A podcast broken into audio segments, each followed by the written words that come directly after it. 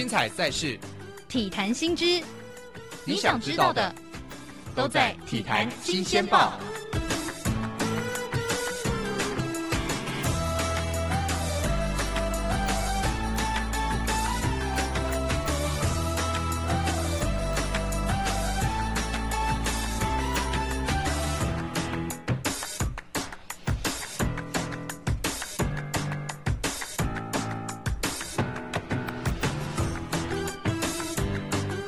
两点零八分，欢迎回到第二个小时午后王者来，我是姚选。今天在体坛新鲜报，我们今天非常特别哦，邀请了两位好朋友来跟大家分享。我们上个礼拜讲到的是这个 NBA，对不对？大家如果还记得的话，那我们今天直接把上个礼拜我们讲到的故事主角，就是很荣幸可以到美国去采访这个 NBA 总冠军赛的 Peter 还有 EJ 两位好。哎，大家好，我是 Peter。Hello everyone。Why you use？不是我讲英文，你讲中文。从美国回来是你。这给美国回来的要不要唠两句？就 How's it going？你本来英文就好吗？啊？你本来英文好吗？就普普通通啦。哦，啊，那这次去美国几天？十天左右，整个行程大概是十天。很久哎，蛮久的。是爽的吗？是很累的。你这个太诋毁人了，等一下告诉你有多累。好，所以我们今天要特别请 Peter 来跟大家分享一下这个，他这一次非常荣幸的可以跟着这个团队一起到美国来采访，对不对？EJ？对啊，这个因为未来体育台是 NBA 在台湾的官方策略伙伴。然后包括转播也是由未来体育台这边主导，还有当然这个 NBA 这种总冠军赛这一种这个全球的大事件，当然是可以到现场去采访，然后有帮他们留一个位置。那他们这一次派出了这个四人团队嘛，大概四个人，三个人啊，三个人，三个人啊，对，然后就是可以到现场采访。那当然这个过程是非常的疲惫啊，因为从台湾杀到那边，不仅是。舟车不是舟车，是舟机，舟机，舟机劳顿，对，而且还要应付时差，然后马上就要上工，嗯，等等，对，等下 Peter 可以跟大家分享一下。是，可是因为上个礼拜 EJ 有先跟大家透露，就是 Peter 这一趟去，其实情况非常紧急，就是你很快，就是没有太多的时间准备，你们就飞到美国了，对不对？对，因为主要是因为这样子，因为。有在关心 NBA 的球迷们应该知道，就是在西区的部分，很快就知道是丹佛金块队已经晋级总冠军赛了。那比较麻烦是东区的部分，东区那时候东区冠军赛是波士顿的塞尔提克队跟迈阿密的热火队两个在比，看谁可以晋级冠军赛。但是他们好死不死打到第七战，嗯，就是赢的才确定是进冠军赛，然后也是打到最后面第七场的时候，我们才知道说哦。可能会飞去哪里？Oh. 所以为什么一波翻三折？就是我不知道我要先订哪一哪一个城市的机票。嗯，对，因为如果是热火队晋级的话，我们就要先飞到迈阿密；但如果是塞尔提克晋级的话，我们反而是要先飞到丹佛尽快去。Oh, OK，所以你要看打到如何，你们才可以决定要去哪里。他大概打到第四节，我们才开始准备订机票这样子。哦，然后订完之后，隔两天就飞了这样。嗯，oh. 对，就是过程是蛮。蛮煎熬的，因为你也不知道你什么时候飞，要去哪里，都不知道。为衣服要怎么准备，你也不知道。那个 EJ 有话要讲吗？哦，这个他们像这种出这种出国差，通常呃，比如说亚奥运，大家都是有已经有预期了，就是什么时候可以开始打，然后呃，台湾队出赛的时间、人大概是什么时候？其实这个很久以前都已经确认好了，但是因为这个 NBA。或者 MLB 这种比赛，他们是不可预测性非常高。嗯，而且你从无论是买机票啊、订饭店啊，然后还有后续很多很多的环节，包括你要跟，因为 NBA 跟这个毕竟是全世界最大的一个篮球运动组织，嗯，跟在台湾是完全不一样的规格。你要先安排很多的事情，然后你。做要做什么专题，要规划什么，然后移动日就是没有比赛的时候，你们要做什么东西，这些都是像刚刚 Peter 讲的，打完那一瞬间啊，立刻就要生出来，嗯、然后两天光准备行李可能就来不及了。对，然后还要准备这些工作上的东西，要准备十天的行李哎，差不多差不多准备十天。然后重点是因为迈阿密它天气有点像台湾这里，就是比较闷热一点点，闷热的一点点。然后丹佛反而是属于那种高原气候，它的纬度呃高度大概跟阿里山差不多。啊、嗯，对，所以它是比较凉一点点。所以你在准备衣服上面就很烦恼说，哎。我到底是短袖要准备多一点，还是长袖要准备多一点？啊哈，对，然后因为其实温差都蛮大的，但是你就会烦恼说，哎，我这个。如果短袖带太多，我会不会去丹佛会不会很冷？但是我长袖带太多，会不会太热？那只好带五分袖。对对对对对。然后就会带很多件帽 T 或是薄外套去这样子。哦，对啊，很难控制，因为毕竟美国地大人多。对，没错。所以你要去哪里，真的就是等于是两个完全不一样的。对，一个在东南，然后一个在中美美美国中部这样子。哦哦哦。Elson 最最远有去过哪里？我没有去过美国。高雄。哎，怎么？你讲中了？真的假的？我没有出过国啊，嗯，所以我会觉得，然后小时候我在我刚刚才问那个 Peter 说英文好不好？因为我们小时候学了几年的英文，我们从幼稚园就开始什么双语幼儿园，嗯，国小一二年级没有，三四年级开始又学英文，学到现在你已经学了十几年英文，你去美国就是要用啊，嗯，那那你去美国，这是你们第一次？这是我第一次去美国啊，真的哦？对，但是。哦说，如果你要跟对方聊天的话，对我来讲可能会比较吃力一点点。嗯、但是生活上面，比如说我要去点个餐，嗯，然后或者是问问柜台说我要什么需求，其实这都还可以，其实还可以。可是因为你们你算是球迷嘛，所以你去面对他们讲出一些专业球球打球会用到的术语，应该也不算难哦。其实不会，因为打球的东西其实内容大家都。大大概都知道会聊什么东西，这样。哦哦。他他回答的呃架构其实也都差不多啊。我相信他们公关应该有教过他们几招这样子。啊哈。对，所以你大概也听得懂大概七八成。嗯，去美国看篮球应该是所有男孩子的梦想吧？EJ，你的梦想有这个吗？有，我觉得已经达成了。哦，你已经达成了。此生无憾，我可以，不是不可以。你看的谁什么的 哪一场？二零一六年那时候，因为 Kobe Bryant 要退休。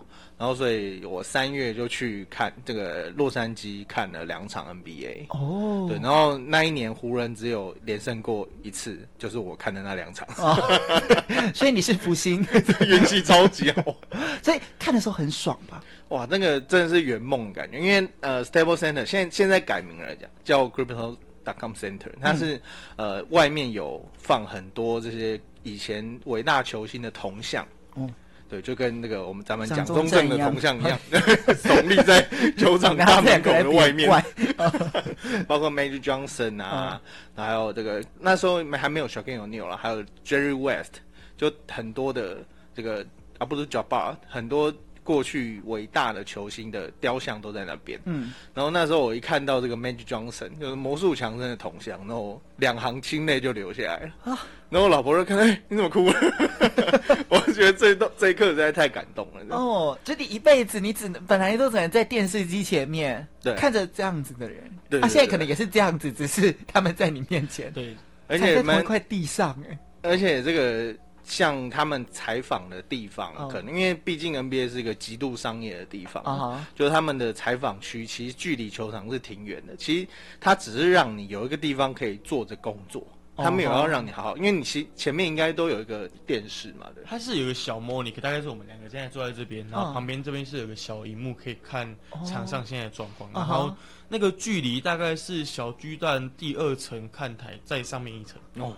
这么远，很远呢。人大概块的地方，你对对，人大概就是你手指这个 好小哦，大小。但是球你根本也看不到球飞到哪里，可以可以看得到了，但是就是现场的氛围跟你在电视前面看的是确实是不一样，还是有不同。因为如因为如果今天是组队进球的话，整场整个球场里面那个两三万个人一起呐喊，其实你戴耳机是听不到声音的哦，你只听到外面的声音，你耳机你的 partner 跟你讲什么，你都听不到，对，是听不到的。哦，这是一个非常有趣的经验。所以他刚刚有哭，那 Peter 你第一次到美国，而且就直接直击这个总冠军赛，你有哭吗？我没有哭，但是我很震撼。他应该没有空哭吧？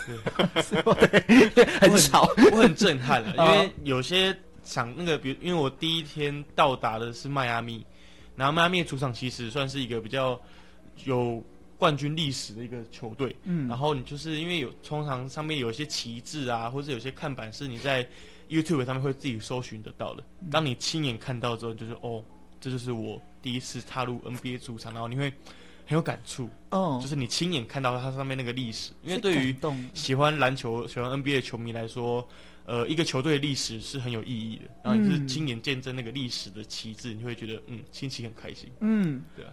热火球场外面有什么装装饰嘛？哦，每一个球场不一样，是不是？其实通常热火队主场外面没什么装饰，好像 对，好像蛮很正素。对，就是它就是一个场馆，然后你进去它会比较多装饰这样。哦，OK，里面就有很多你刚刚讲的什么旗帜，那个旗帜上面会有什么球员吗？会有退休的球员的背号，然后还有他们过去几年拿过总冠军的那个什么年份的。哦，有点像队史的感觉。对对对对对，有点小小博物馆的感觉。对对，蛮酷的。哦哦哦，终于亲眼看到，所以你去了十天，这十天都在做些什么？打打几天？总冠军赛打？总冠军赛我们去的时候，我们去是打三场，我遇到是三场比赛。嗯，然后因为中间还有移动日，因为前面两场是 Game Three 跟 Game Four 是在迈阿密，嗯，然后第五场是要飞到丹佛，所以我们有个飞到丹佛。那除了比赛日之外，其他天的中间的空档会是球员的练习日。哦吼，然后我们因为练习日的关系，就是属于媒体日的部分。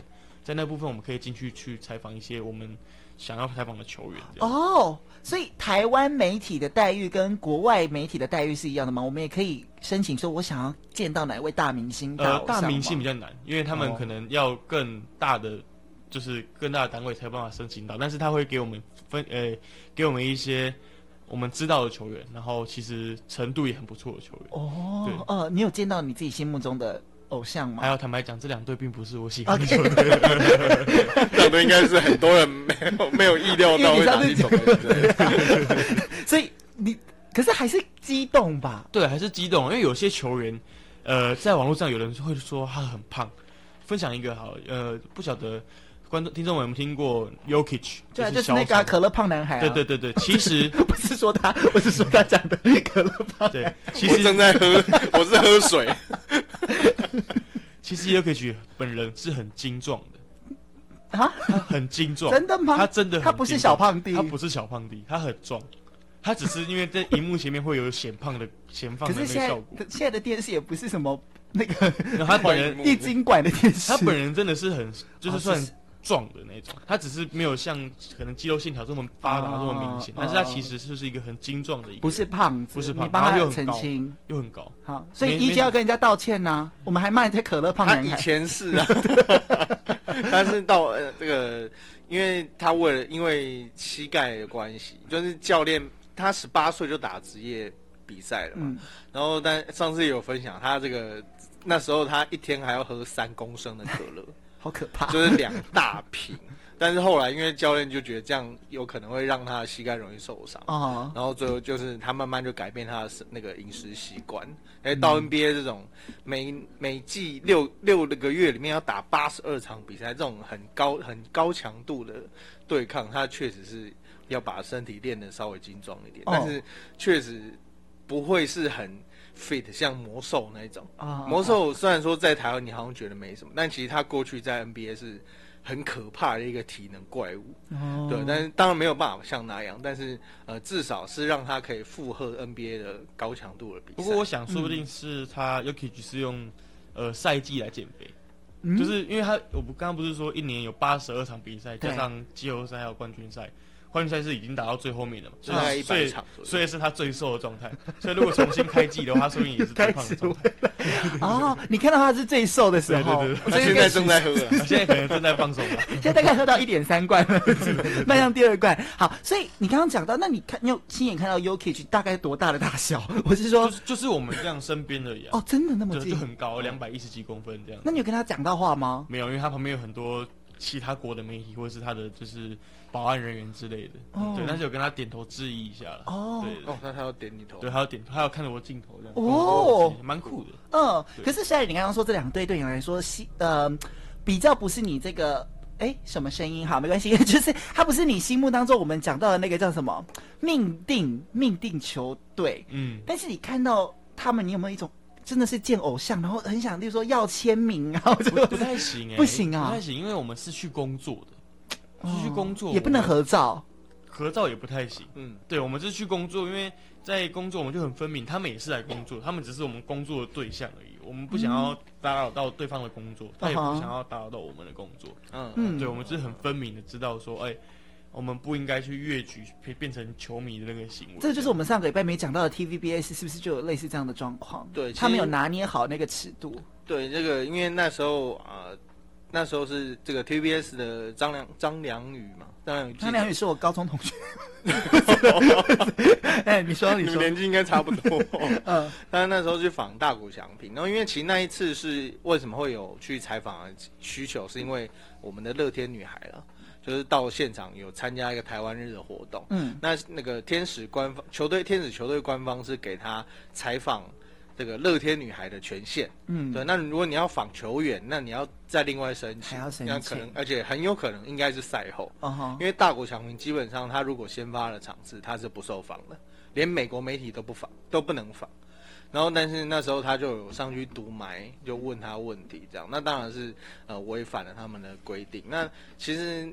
那边都是 MLB 嘛，那在台湾可能很多比较没有那么盛大的场合，可能有一些确实会变成这个小小的粉丝见面会，就难得嘛，嗯、拍个照。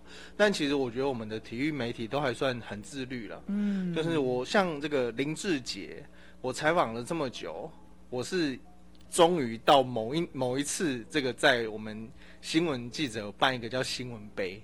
新闻杯那个比赛就是很放松的场合，然后这个杰哥林志杰有来，那时候才鼓起勇气去问说：“哎，可以合照吗？”嗯嗯、所以几乎是不行的，对，就是也不会去做这件事。嗯、对啊，因为就会不不想要让人家觉得说我因为我的身份而去谋这个福利，嗯哼，这样子好像不太对，这很不专业。对，万一你又要签名球怎么办？就是一直不断的逾矩。啊，所以除了你们自己很自律不做这件事之外。但是我相信他们官方应该也控制这些流程啊、采访的状况啊、行动啊，非常之严格跟紧密吧？很很严格，然后很紧凑，嗯、因为他们算是他们把这个篮球的这个娱乐产业看得很重要，然后他们也分工的很精确。嗯，就是比如说我今天要访问 EJ 跟访问你，那 EJ 是嗯两点十分。然后访到两点二十分，二十分之后我就不能再跟 EJ 聊天了。他他会干嘛？把你捂住？然后他就把 EJ，他就把 EJ 带走，带走。哦、嗯。然后就接下来就是你，然后你也是只能访问十分钟。就算你们聊得很开心也不行。就算就是 OK，这是最后一个问题，问完就走了这样。哦。对，然后也也不会多问，也不会少问。嗯。就是联盟会安排，就是你保证你绝对访得到。对。但是你要遵守我们的规定。对。哦、美国，我觉得美国人做事就是这样。就是我给你什么。我可以给，但是你也要遵守我们之间的约定就对了。对，他就有点像那个迪哦，你没有去过，不好意思。怎么了？迪士尼乐园？真没有啊！迪士尼乐园都会有一个点一个点，比如说这里会有唐老鸭，然后这里会有米妮啊，然后那一个点你吃就是拍照握手十分钟，没，然后结束就是会被工作人员带走。哦，就是他们就是一个商品。对，然后还有他们在练习的时候。他只能提供我们媒体拍摄半个小时的时间，然后半个小时其实很短了，半个小时你大概拍个，可能拍个上篮，然后拍个投篮练习，其实就没了。嗯，但是就这样子，你半个小时后，这半个小时之后，他就会请你回你的媒体休息室里面休息，这样。嗯，所以你刚刚讲到，就是他们会严格控管那个时间，那问题他们会先审核吗？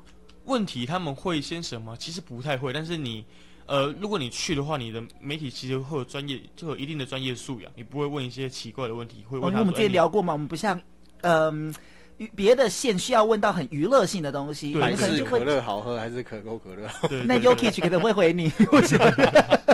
Which one is best？对对对对，所以还是会自己，我们就自律真的很重要。所以你去到那边，你就是要有一种专业感，尤其我们又是代表台湾过去。对，而且如果你问了一个不恰当的问题，他可能下次你下一次或者明年你在申请证件的时候，他就会哎、嗯、会有疑虑，哎这个人去年问了很奇怪的问题，我还愿不愿意让你过来？嗯，对，他会审核你这个问题。嗯，所以你们去的时候，你们访问了几位球员？你有见到哪几位跟他真的聊过天或什么的？真的见到访问，这是就有一对一这种专访，好像两位还三位吧？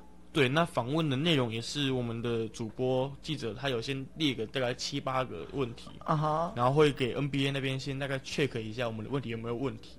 就问题有没有出入，这样没问题就可以问。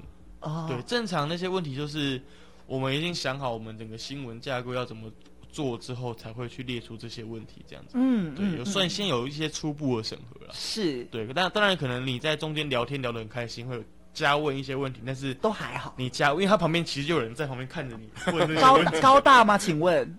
不会不会，不会。哦。他就就他就会看着你问这些问题，然后就是如果你真的问一些不该问的，他应该会把你打勾吧，哦或是打个星注记一下。打个星号之类的。不是把人直接带走，对 毕毕竟他们应该力气也蛮大的。把球员带走了，不是把 不是把媒体带走，他们讲太恐怖了吧？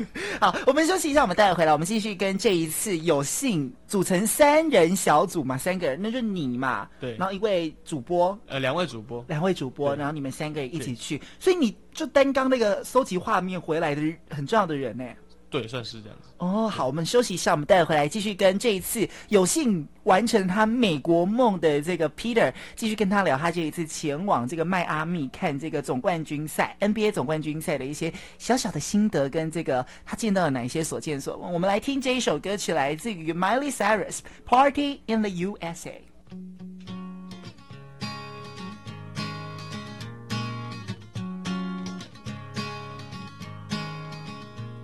Love love love music，九三点一就是要听。Love love love music，九三点一就是要听，就是要听，就是要听，就是要听，就是要听听听。嗯，台北广播电台。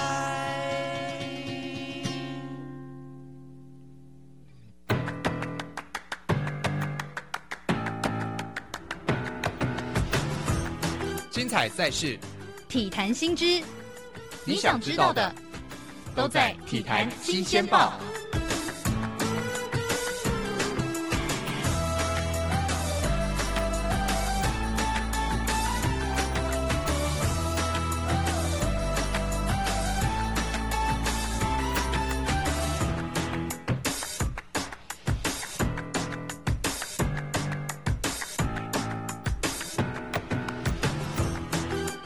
下午的两点三十四分，欢迎回到午后王者，我是 Osen。今天体坛新鲜报为您邀请到的是中场休息的 EJ 跟 Peter。Hello，大家，好大家好。是，今天我们讲到这个 Peter，他在上次，哎，是上个礼拜，两个礼拜前吧，上礼拜上礼拜的时候哈，到了这个迈阿密去看 NBA 的总冠军赛，做了访问而且转播。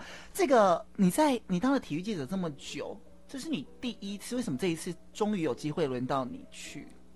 刚好轮流下吧待久，对，戏棚下太久，没有啦，其实刚好就轮流啦。然后因为前面没有去过嘛，其实我大概两年前就应该要去，但是因为疫情的关系，所以就没有这个名额。我们公公司也没有去，嗯。然后终于等了两年之后，再多等了两年之后，就轮到我去了，这样，嗯，对啊，其嗯实是蛮幸运的啦，是，虽然不是命定球队，但对差一点点，就差一场，其实他的这个支持的球队是波士顿塞尔提克，就 就差一场。就如果是去年去的话，我就会很开心，哦，但但这次开心度有减少吗？还是其实也是蛮开心的啦就？感动的程度不一样了。哦，就可能感动八十 percent 这样。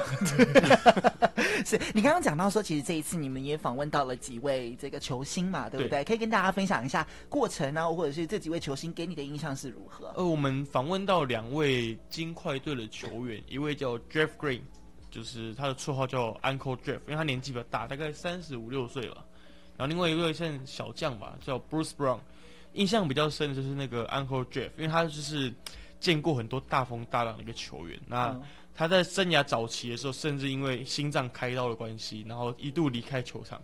那其实他就是一个很和善的一个球员啊。他一坐下来，他就问我说：“哎、你们是哪里来的、啊？”然后我想要学你们怎么打招呼的这样子。嗯，对，他就直接学什么“哎、你好，你好，打给贺”这样，对，蛮友善的。嗯对、啊，然后他过程也分享了一些，就是他一路走来就是辛苦的那个历程啊，然后分享一些他现对于现在这个队友 Jokic 的赞美，觉得这个 Jokic 到底是多好，是一个多棒的球员，然后他他怎么带领我们进入这个冠军赛这个殿堂这样子。嗯，在，这是让你比较对，而而且我觉得其实他们，NBA 球员他们对于媒体的谈吐或是应答都是很有一套能力。嗯，对他们其实有花很多时间在做自己的公关训练，不论是球队的训练，或是他自己经纪公司的训练，其实是看得出来他们就是呃言之有物。就算你问的问题很奇怪，他还是会想办法用一个 别的方式回答你。你没有问到奇怪的问题吗？没有，就是呃，比如说我们问到一个球员，问那个 Bruce Brown。然后我跟他说：“哎、欸，台湾球迷们把你戏称为什么？呃，刺客 Brown，，刺客 Brown 这样。”然后问他说有没有什么感觉？他就如果我问问题丢给 EJ 的话，他会觉得：“哦、呃，你问你在问什么？”挖的是刺客，对，挖的是刺客。然后你，你真的讲刺客？对，我们就讲那个 assassin assassin 那个这个单词，他就应该会被丢到这个球，应该很很奇怪吧？他说。嗯，我觉得台湾球迷蛮有创意的，我蛮喜欢这个绰号的，我会把它记下来这样子。哦，对，很、嗯、就是他会用一个，他不会愣住，或者是不知道怎么回答，对，他会用圆很圆滑的方式来回答你。嗯，对啊。那 EJ 台湾的球员会怎么样？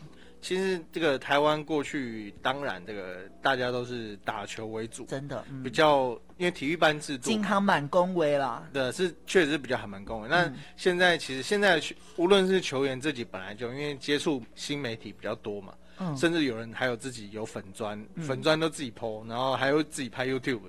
就现在球员当然是比较懂得讲话，然后懂得宣传自己。那球团其实有一些包括统一啊，就我知道应该统一、富邦应该都有在这个媒体公关上面下功夫，都会邀请这个媒体界的主播或者是资深的记者去帮他们上上课。没有遇到这个问题。你他不是一个硬性回答，是去引导你说你你一定会被问到这一些事情嘛？那或者是你要怎么把你可你可能很有故事，嗯，那要怎么把你内心的那些话好好的表达出来，而不是像过去可能比如陈金峰最有名的就是球来就打嘛。但是当然这个是一个很经典的一句回话，而且这个很有哲很富有哲学性，哲学性。但是呃，你总不可能。面对每一个问题都球来就打。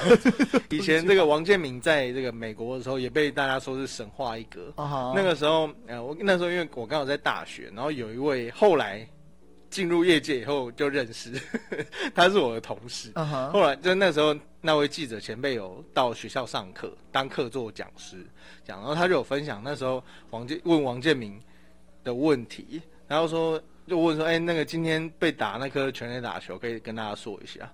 然后王建民就大概沉默了几秒钟，然后说：“呃，就就被打，被打，什么意思？你就、oh, 这要怎么写？这就跟那个曾经的说，然后他就死掉了，是不是同一个？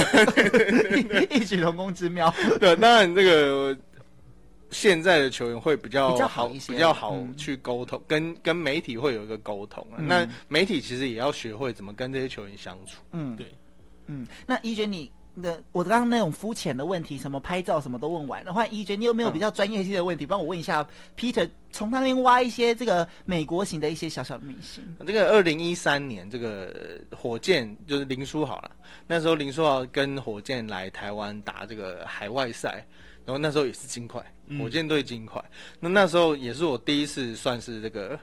零点五次的 NBA 采访经验，因为是他们过来嘛，算半次，半次也算有问，也算也算也算是有经历过。然后那个时候我是，呃，我记得我那时候带了两个，呃，后来也是成为柜台主柜台主播的一位同事。然后你说楼下柜台，他们他们频道 到现场去采带我我带了两个呃年轻的同事到现场采访，然后我记得。三天吧，我们发了二十几篇稿。哦，对，那你们是怎么规？因为这种都是知识体大、超重要的事情。那你们一开始是怎么规划这个行程？因为一开始出发前，其实就有跟台北这边有沟通好，说要怎么去分配这个新闻的，就是内容这样子。因为在台北，他们其实也可以做 NBA 的新闻啦。因为 NBA 他们其实现在很方便，是他会把一些。访问的素材丢到他们一定的素材库里面，哦、然后其实你在台湾也可以搜取到最近有东西。可以用。哦、那我们就有跟长官沟通过，说就是，哎，既然我们到那边，我们就做一点不一样，就是让做一些观众们可能在网络上面看不到的内容，哦、这样子，我们就可能会做，哎，移动日，怎么去移动的？一那个。就是要怎么搭飞机呢？大概要几点起床啊？然后那个有，有一点带大家可以亲身，好像也是体验跟你们一起的感觉。对，然后或者是带大家去看一下他们整个训练场馆，或是呃那个 NBA 他们有那个 Team Store，就是球队商店里面到底卖什么东西啊，然后有什么特别的东西这样子，就是比较贴近生活化一点点，然后比较趣味一点的新闻这样子，然后可能还会做一些比如说迈阿密当地的观光的一些。旅旅旅途的一些新闻啊，然后或者丹佛那边有什么好玩的，就不仅限于在球场里面的事情，对，因为这件事情网络上其实都有了，对，很容易找得到了。其实就打个关键字，其实就可以找到他当天访问到底讲的什么东西。嗯哼，对，我们就会做一些更生活化、更更趋向于就是娱乐大家的新闻。这样是你自己是摄影记者，你这次有拍到让你觉得哎呦，这张照片是我要把它裱框起来很满意的照片或作品？我会有。我们因为我是录影的啦啊，录影的、oh. 可能会拍，呃，我会因为我会不断的去观察场边有没有什么一些漏网的人这样子，然后、oh. 呃有一个有一个球员叫 Tyler Hero，他在第三站、第四站前其实是没有上场练球的，嗯，然后他第五站一出来的时候，我就跟旁边的同事说，哎、欸，他出来了，他是第一支整个，因为他之前。嗯。季后赛一开始就受伤，受伤，然后他那场比赛终于出来，我就赶快把这个画面拍下来，然后跟台北的报告说，回回报说，哎，你们台北可能没有看到这个东西，但是我这边有拍到，哦、然后我可以分享给你们这样子。嗯、哦，对啊，你直接很近近近距离，而且很及时的就直接采到这些素材。对对对对，哦、这个素材可能你在网络上还不容易找得到，因为有时候他可能。嗯当下拍他不一定很快上传，但是我可以很明确说，我有拍到他练球，他可能会出场比赛，因为他如果出场比赛，可能比赛的战局会有一点不一样的变化，嗯，所以就会一个算是一个 X 因子吧，所以会很多人想要看这个东西。嗯，这个采访一定很高规格。那很高规格。那你对于你自己，你有没有被例如说啊，请去什么贵宾室啊，或者是请喝什么高级下午茶这样？是没有了，哦，没有，就是说不准 进贵宾室，是没有了，是没有，因为他们其实会有很多，他们比如说他们自己转播单位，他们自己，比如说像 ESPN 好，他们会有自己的自己的转播席，那剩下就是呃全球的媒体们，就是你在媒体日的时候会散洒落在。球场边，然后大家会自己卡一个位置，然后这边拍你要拍的素材，这样子。哦哦哦哦。那在比赛的当下，你的工，因为两位主播就是负责播球嘛。嗯。那那时候你的任务是什么？我任务就跟台北通电话，就是让他们确定，呃，我们讯号传回台湾是稳定。哦，所以你也兼工程？对对对，也不是工程啊，我只要确认破口的时间，因为台北他们只有听到。只会听得到比赛的那个，所以你们是现场直播，对，因为是转播，对不对？对对对，直播的 live，所以我的工工作内容就是除了拍摄之外，而在比赛的时候我是不用拍摄的，我是主要是接通电话，然后跟呃台北确认什么时候要进广告，然后广告回来的时候是什么时候，那台北那边棚内有什么需求需要两位现场的主播去完成的话。可以，我会及时告诉他们说，哎、欸，台北现在有什么需求，你们可以帮我完成。这样是不是其实蛮刺激紧张的、啊？对，因为时间很短，你大概，因为他有时候有一些需求是你要很快让他们知道，因为比如说你在电视台上面上一个图卡，嗯，但是台北，因为你在那边是看不到台北电视的转播的画面，嗯，我就赶快跟他就写，赶快写个很大的纸条说，哦，我在为他们上这个图卡，啊，你现在可以帮我讲这段字，这样子，哦，有、啊、可能大概只有十秒的时间而已、哦，有没有惊悚片段？惊悚片段都是 差点开天窗。惊悚片段就是，因为他们一开始他是有三个麦克风，然后一开始我不知道，然后我就带着其中一个麦克风，然后剩下剩下两个是另外两个主播，对，然后我想说，我可以透过第三个麦克风跟另外两位主播沟通，是不是是传出去？对，是不是我声音是传回台湾的？而而且是大家的电视机前面。然后我就有同学打的就密我，他说为什么我在转播的时候听到你的声音？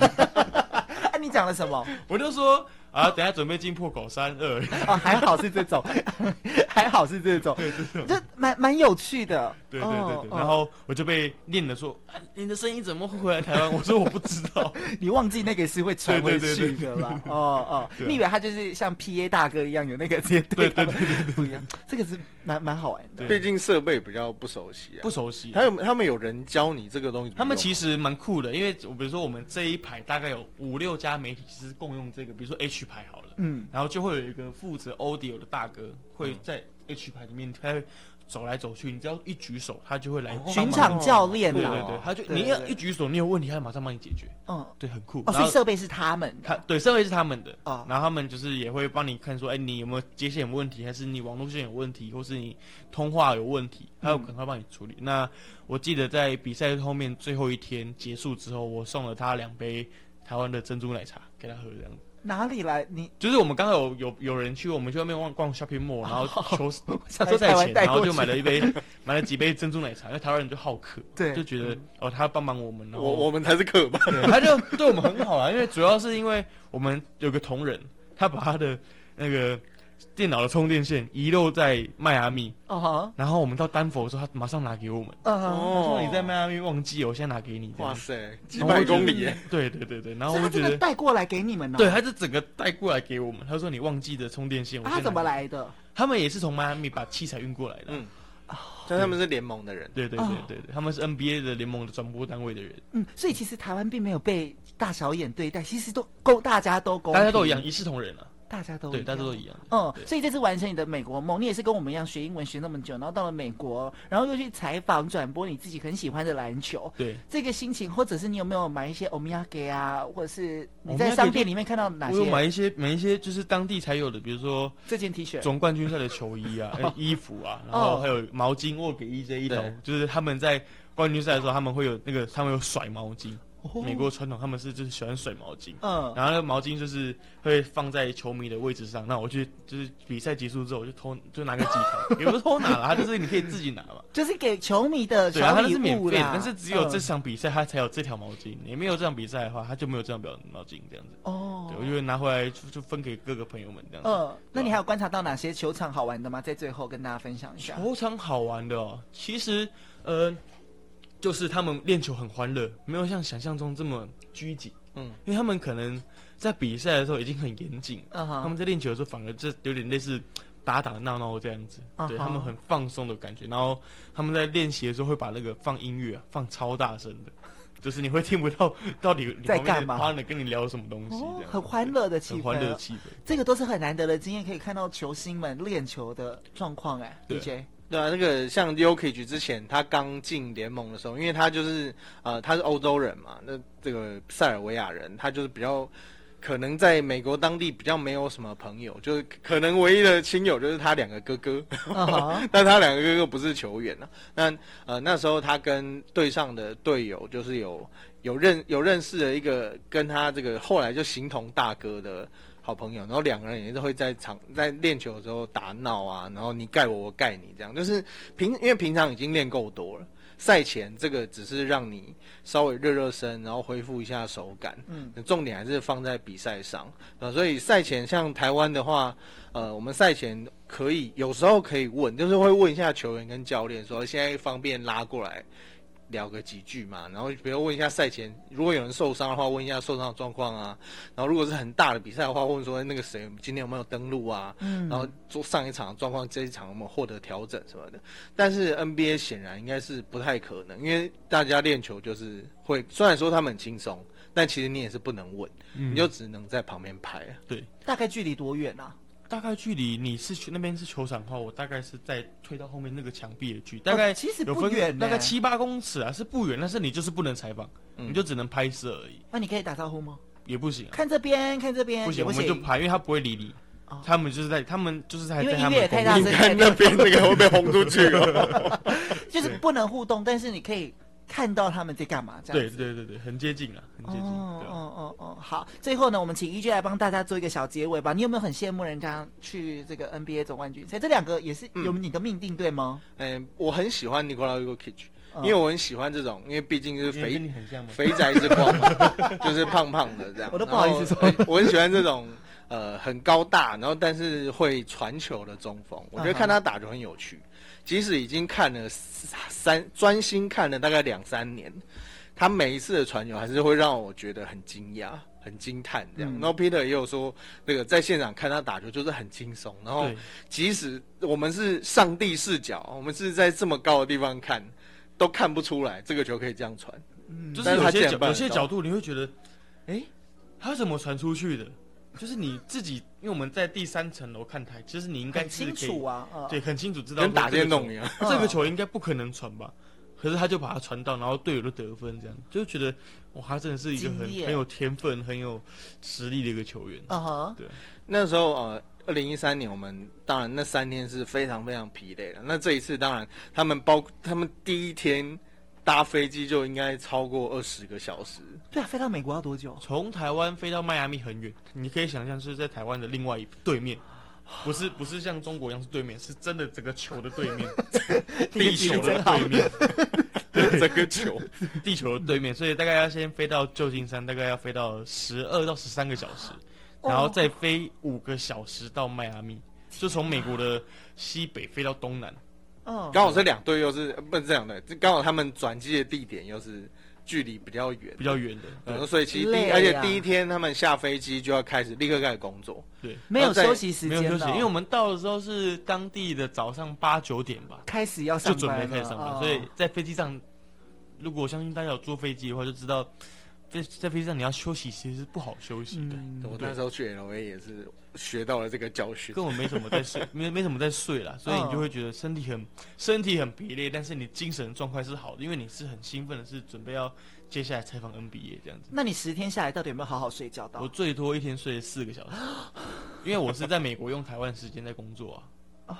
对，因为台湾台湾工作，然后你那边还是要工作。对对对对对，这一天最多大概睡四个小时，所以我回来台湾这几天每天都在睡觉。每天都休息休假，这样赶快请对对，赶快休休把假休完，然后一天睡个七八个小时，就十个小时这样。嗯嗯，但是是值得的吧？是值得的。嗯，对啊，这个去我相信去这一趟绝对是非常非常，因为像很多那个像过去伦敦奥运的前辈也有分享，这个在那边要做那边的事。然后，但是结束以后，哎，台湾时间要上工喽，又要上班，甚至有那种长官在他们那边凌晨三四点打电话过来，那真的就会 k 俩狗。但没有办法，这就是记者的工作，都、嗯、当然很辛苦，但也很羡慕。我觉得有趣的地方就是这个了。对，嗯嗯，所以呢，今天我们特别邀请到了未来体育台的这个我们的应该。哎、欸，去过一趟应该可以称为资深记者了。哎，不行是这样。我们的 Peter 今天跟大家分享，他上个礼拜到这个美国来采访这个 NBA，当然他见到了很多在台湾你看不到的事情，而且有非常大的感动，而且跟经验。今天非常谢谢 EJ 来跟大家一起分享，谢谢两位喽。谢谢，拜拜。好，那如果大家想再听，哎你们在你们自己的节目有聊这个 part 吗？有有、欸、有吼，所以欢迎大家可以上这个 podcast 平台，或者是 Facebook、IG 上面，他们也都会。及时的分享很多体坛的消息，只要搜寻中场休息就可以喽。最后来听 Madonna 这首歌叫《American Life》，谢谢两位，明天见喽。